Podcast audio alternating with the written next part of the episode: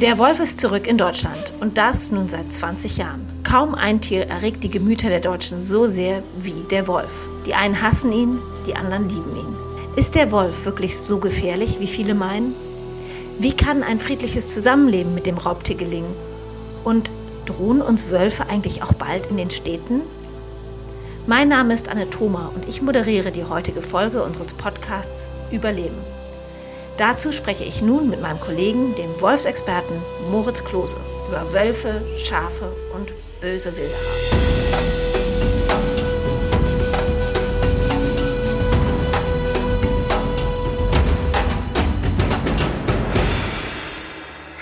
Lieber Moritz, ich freue mich sehr. Du bist ja unser tippitoppi Wolfsexperte beim WWF. Wie schön, dass wir heute hier per Zoom, also online zusammenkommen und über alles über den Wolf besprechen, was es zu besprechen gibt. Hallo Anne. Ja, ich freue mich auch. Es gibt viel über den Wolf zu bereden. ja, Gutes oder Schlechtes? Sowohl als auch, würde ich sagen ich weiß nicht, wie es dir geht. Ich finde ja, jeden, den man auf den Wolf anspricht, der hat eigentlich eine Meinung zum Wolf. Also es gibt eigentlich niemanden, dem das Thema egal ist. Viele haben wirklich entweder eine total gute Meinung vom Wolf und finden ihn total toll, vielleicht auch wirklich so ein bisschen übersteigert und andere, die verteufeln den Wolf. Also irgendwie ist das echt ein Tier, was sehr emotionalisiert und polarisiert und ähm, auf jeden Fall ein spannendes Tier. Auf jeden Fall. Ich finde ihn eher mysteriös, sagen wir so. Also das ist so meins. Ich denke so, oh, spannendes Tier. Wie ist es denn bei dir? Seit 20 Jahren kehren ja Wölfe zurück nach Deutschland und ich beschäftige mich seit zehn Jahren mit dem Wolf. Und ich muss aber auch ganz ehrlich sagen, bei mir war das jetzt auch nicht so, dass ich dachte, boah, der Wolf, so geil, ich will ähm, das ganze Leben nichts anderes machen, als mich mit dem Wolf beschäftigen. Also ich finde den Wolf schon auch spannend, aber ich finde wirklich, dass er eben ein Wildtier wie andere auch ist. Und was ich einfach so toll finde, ist, sage ich mal, die Geschichte des Wolfes. Und der Wolf war auch in Deutschland ausgestorben und jetzt kehrt er im Prinzip von alleine zurück und das fasziniert mich an dem Tier. Und ähm, genau, ich finde, das macht auch so ein Stück Hoffnung einfach zu sehen, dass das nicht alles mit der Natur bergab geht auf unserer Welt, sondern dass Artenschutzprojekte wirklich auch funktionieren können und Erfolge aufzeigen können. Würdest du sagen, der Wolf ist ein besonders überlebensfähiges oder anpassungsfähiges Tier oder wie würdest du es beschreiben? Ja, definitiv. Wir leben ja in Deutschland hier in einer sehr dicht besiedelten äh, Kulturlandschaft und der Wolf kommt hier trotzdem super gut zurecht. Und seit Jahren gehen die äh, Zahlen nach oben. Es gibt immer mehr Wölfe, die breiten sich aus über die Bundesrepublik. Und das zeigt ja schon, dass es ein sehr anpassungsfähiges Tier ist. Natürlich braucht er Rückzugsgebiete. Er braucht auch Waldstücke, wo die Wölfe eine Höhle bauen können und ihre Jungen gebären und großziehen können. Natürlich braucht er das, aber er braucht eben keine kilometerweite Wildnis. Das zeugt auf jeden Fall davon, dass er sehr anpassungsfähig ist. Ist es denn auch ein realistisches Szenario, dass der irgendwann mal so wie der Fuchs auch bei uns in die Städte einkehrt? Es gibt eine neue äh, Studie tatsächlich vom Bundesamt für Naturschutz. Die haben geguckt, wo in Deutschland wird es dann wahrscheinlich überall mal Wölfe geben. Und da hat man geguckt, okay, wie viel Waldbedeckung gibt's in Deutschland, wie viele Straßen in den jeweiligen Gebieten, wie viele Menschen leben da, hat so verschiedene Faktoren sich angeguckt. Und da sieht man, dass äh, im Prinzip ganz Deutschland für den Wolf geeignet ist, aber dass es auch Regionen gibt, wo es eher unwahrscheinlich ist, dass es da Wölfe gibt. Und dazu gehören natürlich auch die Städte. Ich würde es jetzt nicht ganz ausschließen. Wir sehen das ja auch, dass Wölfe durch Siedlungen, durch Dörfer, auch durch kleinere Städte durchlaufen. Und die haben halt einfach sehr große Territorien. Ne? So eine Wolfsfamilie, ein Wolfsrudel hat ein Revier von 200 bis 300 Quadratkilometer. Und natürlich liegen in diesem Territorium auch kleinere Städte, Dörfer. Und deswegen ist es auch nichts Ungewöhnliches, dass man einen Wolf mal durch ein Dorf wandern sieht oder eine kleine Stadt. Aber dass Wölfe sich jetzt wirklich dauerhaft in Städten aufhalten, würde ich eher für unwahrscheinlich halten. Weil sie so menschenscheu sind oder? Ja, sie sind vorsichtig dem Menschen gegenüber. Und das ist ja die Frage, was braucht ein Wolf zum Leben? Ein Wolf braucht ähm, vor allen Dingen Beute und Nahrung. Das heißt, Wölfe sind dort, wo sie Nahrung finden. Und Wölfe sind jetzt nicht die, zumindest bei uns in Deutschland, sind jetzt nicht die klassischen Aasfresser. Das heißt, die ernähren sich also hauptsächlich von Rehen, von Wildschweinen, auch von Hirschen, von ungeschützten Nutztieren. Aber sie sind jetzt nicht wie Füchse, dass sie sich irgendwie von Müll ernähren oder von, von Mäusen unbedingt. Das heißt, solange sie in der Stadt keine einfache Nahrung finden, haben sie auch nicht unbedingt einen Grund, hier in die Städte reinzukommen. Ne? Man sagt auch, sie sind Opportunisten. Also sie nehmen die Nahrung, die leicht verfügbar ist und das sind nach wie vor Wildtiere, also wie gesagt Rehe und etc. Wir haben ja so unglaublich hohe Bestände auch an Rehen und Wildschweinen, äh, zum Teil auch durch die Landwirtschaft und das zusätzliche Nahrungsangebot im Prinzip, was auf unseren Feldern wächst. Ja, deswegen haben wir so viele Rehe, so viele Wildschweine und dadurch hat natürlich auch der Wolf viel zu fressen. Hm.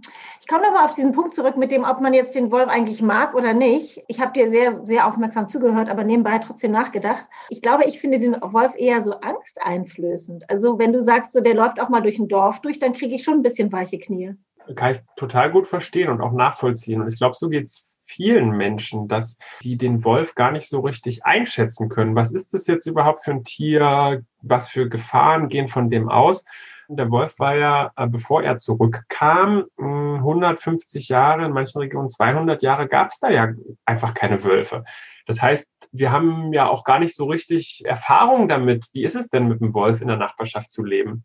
Und deswegen ist das, glaube ich, das, was du schilderst, so diese Angst oder dieses Ungewisse, ich glaube, das haben viele Menschen und das kann ich auch gut nachvollziehen. Und ich glaube, das wird auch noch ziemlich lange dauern, bis es vielleicht mal wieder sowas wie eine Normalität gibt, mit dem Wolf als Nachbar zu leben.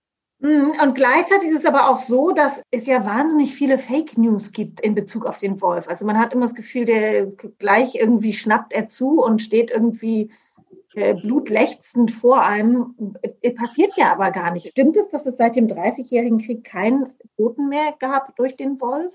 Ja, also die Fälle sind sehr überschaubar. Wenn man jetzt mal sich Europa anguckt, da hat es in den letzten 80 Jahren unter zehn Fälle gegeben, wo Menschen durch Wölfe getötet wurden.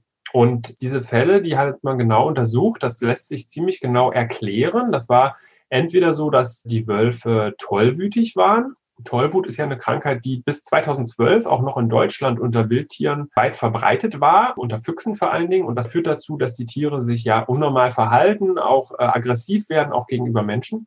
Aber jetzt gibt es die Tollwut in Westeuropa nicht mehr. Insofern geht davon keine Gefahr mehr aus.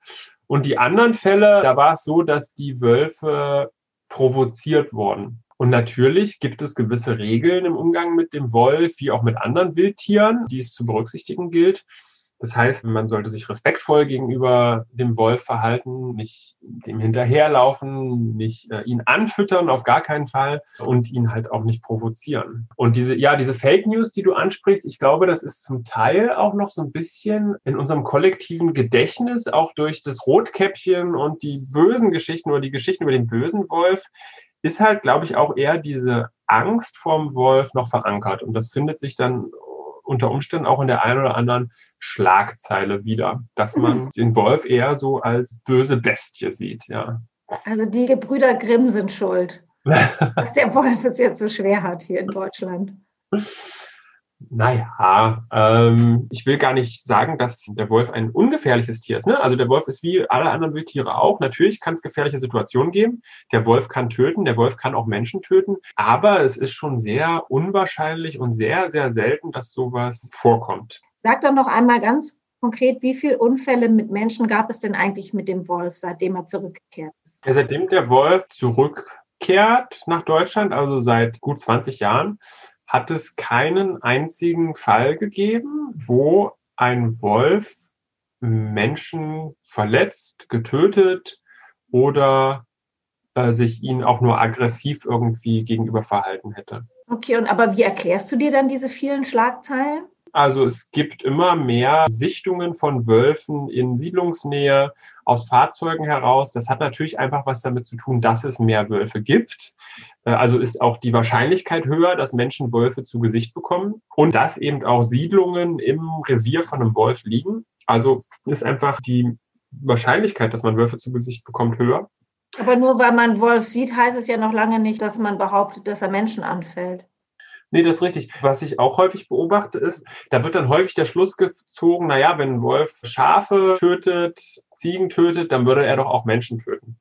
Mhm. Ja, äh, da wird häufig äh, leicht eine Verbindung hergestellt, obwohl da eigentlich keine ist. Gibt es denn einen spektakulären Fall, der dir einfällt, wo der Wolf eine Bedrohung war?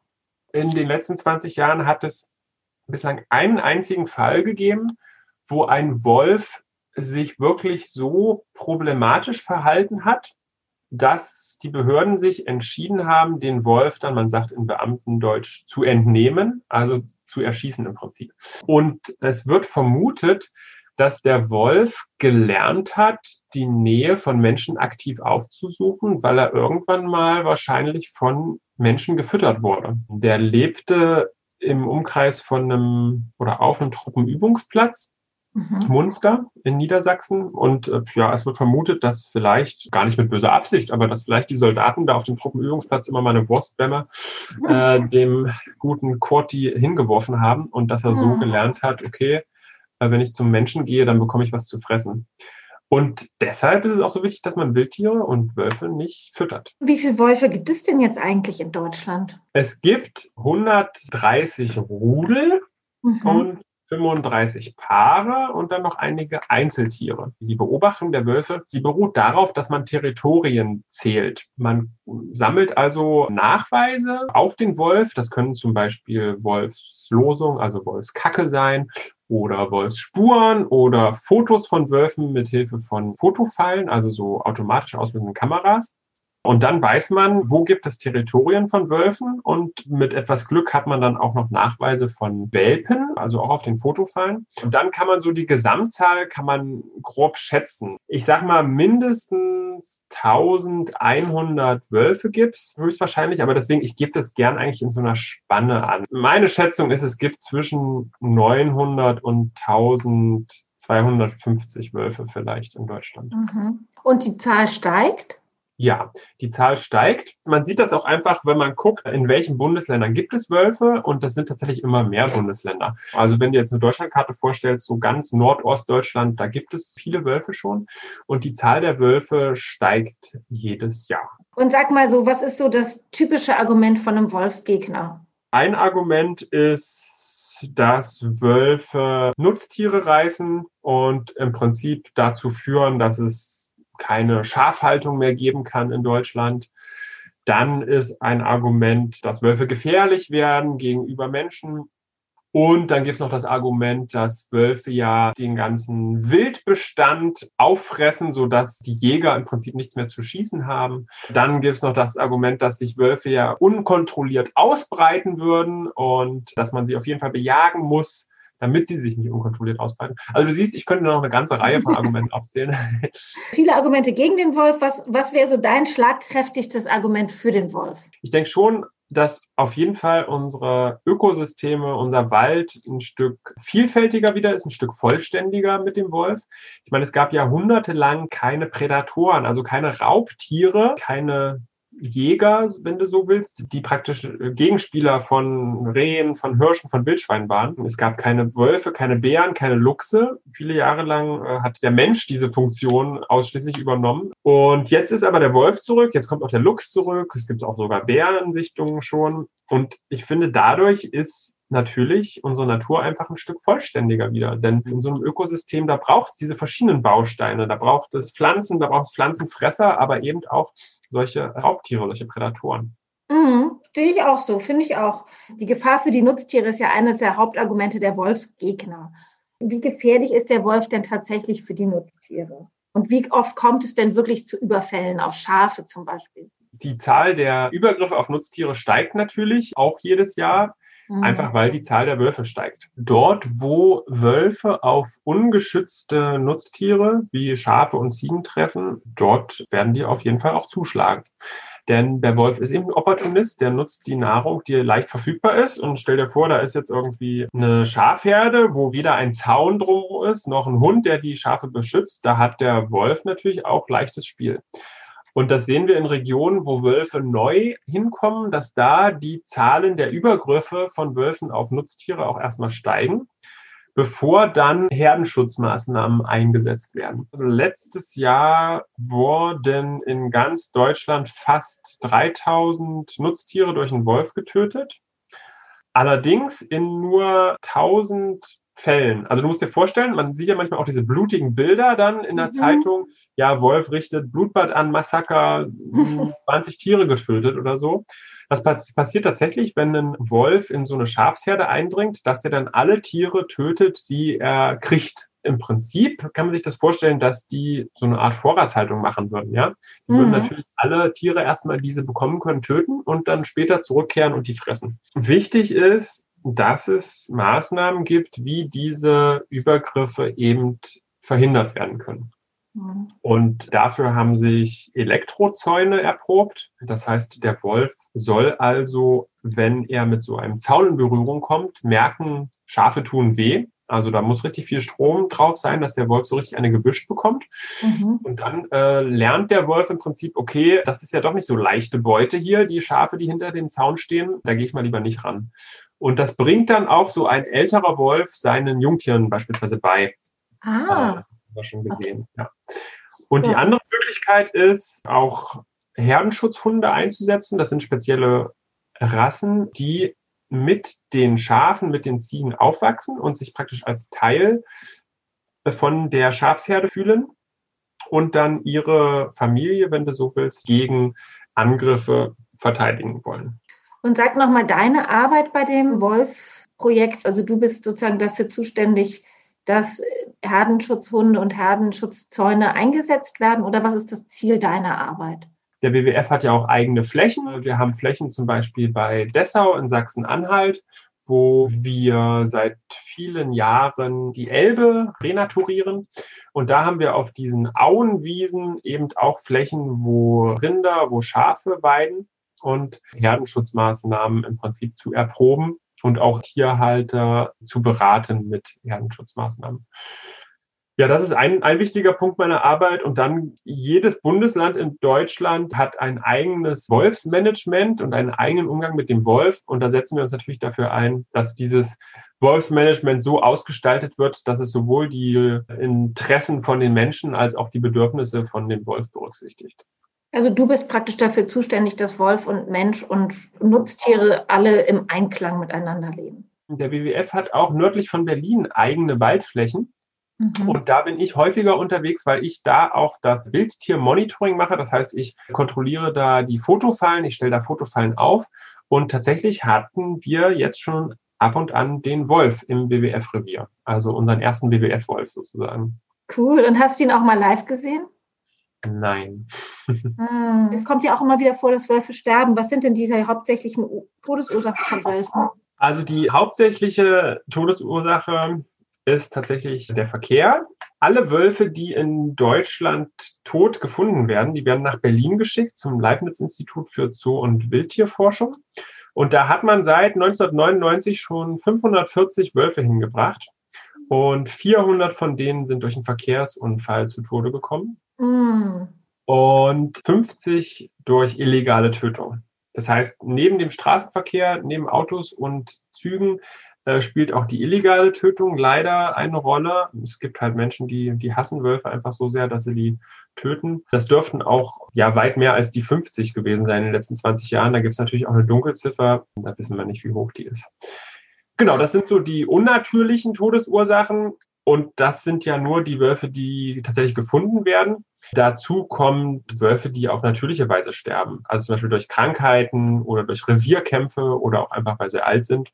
Und die werden ja dann gar nicht unbedingt gefunden. Die Wölfe, die von Wolfshassern getötet werden, hat man da die Täter, hat man die dann gefunden oder kommen die vor Gericht oder wie? Ja, in den wenigsten Fällen kommen die vor Gericht. Es hat ein paar Fälle gegeben, die kann man aber an einer Hand abzählen, wo Wölfe auf Gesellschaftsjagden getötet wurden, also wo halt äh, mehrere Jäger auf Rehe oder Rotwild angesessen haben. Und da gab es so solche Jagden, wo dann ein Jäger auch einen Wolf getötet hat. Und das waren vier oder fünf Fälle bislang. Und es kam aber da in keinem Fall wirklich zu einer Verurteilung oder Freiheitsstrafe. Die Täter sind dann meistens mit einer Geldstrafe davongekommen, weil sie sich rausgeredet haben und gesagt haben, okay, sie haben den Wolf verwechselt. Sie dachten, das wäre ein Wildschwein gewesen zum Beispiel. Einer hat auch behauptet, der Wolf hätte seinen Jagdhund angegriffen. Das kann bis heute, das ist der letzte Fall, der aktuellste Fall. Das konnte noch nicht bestätigt, noch nicht nachgewiesen werden. Da laufen die Ermittlungen noch. Ja, aber bei den ganzen anderen Fällen werden die Täter gar nicht erst ermittelt. Es fehlt da an Beweisen, auch an Zeugen. Ja, das ist schon ziemlich krass eigentlich, wenn man überlegt, dass das äh, Tötung und Nachstellung von streng geschützten Tieren, das ist ja eine schwere Straftat eigentlich. Ne? Da stehen ja. Jahre Gefängnis oder 50.000 Euro Strafe drauf. Aber dem wird einfach, wie ich finde, nicht mit genügend Nachdruck nachgegangen in Deutschland. Das ist also schon ein Problem hier, Wilderei in Deutschland. Ja, auf jeden Fall. Wie ist denn das bei der Politik? Hast du das Gefühl, die ist zurzeit eher pro Wolf oder gegen Wolf? Ja, der Wolf ist ein Thema, was häufig politisch instrumentalisiert wird. Also mhm. insbesondere würde ich sagen, in, ja, in der Regionalpolitik. Äh, mit dem Wolf kann man schon leicht Stimmen holen. Auf Bundesebene ist es glücklicherweise so, dass die Bundesregierung bzw. das Bundesministerium, das Zuständige für, für Umwelt, die haben da eine recht klare Haltung zum Wolf. Die schützen den Wolf, die machen das auch ganz gut. Da mache ich mir weniger Sorgen. Es ist eher so auf Landesebene, dass man da häufig auch zum Teil populistische Rufe sogar aus der Politik hört. Also aktuellstes Beispiel ist eigentlich Niedersachsen, wo äh, sowohl der Ministerpräsident als auch der Umweltminister mehr oder weniger bedauern, dass es doch keine äh, Wolfsjagd gibt in Niedersachsen und dass sie sich das doch sehr wünschen würden, äh, mehr Wölfe schießen zu können. Das ist dann schon sehr bedenklich, finde ich. Ja, bedenklich finde ich auch das richtige Wort, etwas befremdlich. Aber gut, dass es dich gibt, dann steuerst du ja hoffentlich effektiv dagegen. Um den Wolf tummeln sich viele Gerüchte. Es ist wirklich super spannend. Lieber Moritz, zum Schluss noch ähm, fürs neue Jahr, was wünschst du dir für den Wolf? Ich wünsche mir, dass wir den Wolf, ich glaube nicht, dass das schon nächstes Jahr kommt, das brauchen wir bestimmt noch ein paar Jahre, aber dass wir den Wolf ein Stück weit normaler betrachten, beziehungsweise dass wir den Wolf als etwas Normaleres betrachten. Ich bin nämlich überzeugt davon, dass diese Nachbarschaft von, von Mensch und Wolf gelingen kann. Und ich verstehe aber auch absolut, dass die Menschen dafür noch ein bisschen brauchen, hier wieder sich an den zu gewöhnen. Aber das würde ich mir tatsächlich wünschen, dass wir so ein paar Jahren den Wolf äh, vielleicht ähnlich betrachten wie, wie andere Wildtiere auch, wie Wildschwein, Reh, Hirsch, Seeadler, dass wir ihn einfach so ein Stück weit als Bestandteil unserer Natur betrachten und ihn weder verteufeln noch in den Himmel loben. Das ist doch ein schönes Schlusswort. Ich danke dir so sehr. Es war wieder einmal total spannend. Ich drücke dir alle Daumen, dass du noch ganz viele Wölfe siehst und nicht nur auf deinen Computer starren musst. Vielen, vielen Dank, lieber Moritz. Das war ein wirklich spannender Austausch über den Wolf. Ich habe viel gelernt. Der Wolf ist ein Opportunist, anpassungsfähig und für uns Menschen nicht so gefährlich, wie manch einer behauptet. Was ich mitnehme, ist Moritz Wunsch, dass wir den Wolf als normalen Mitbewohner betrachten. Das finde ich gut. Falls euch die Folge gefallen hat, lasst ein Like oder ein Abo da. Das war's von mir, Anne Thoma. Bis zum nächsten Mal.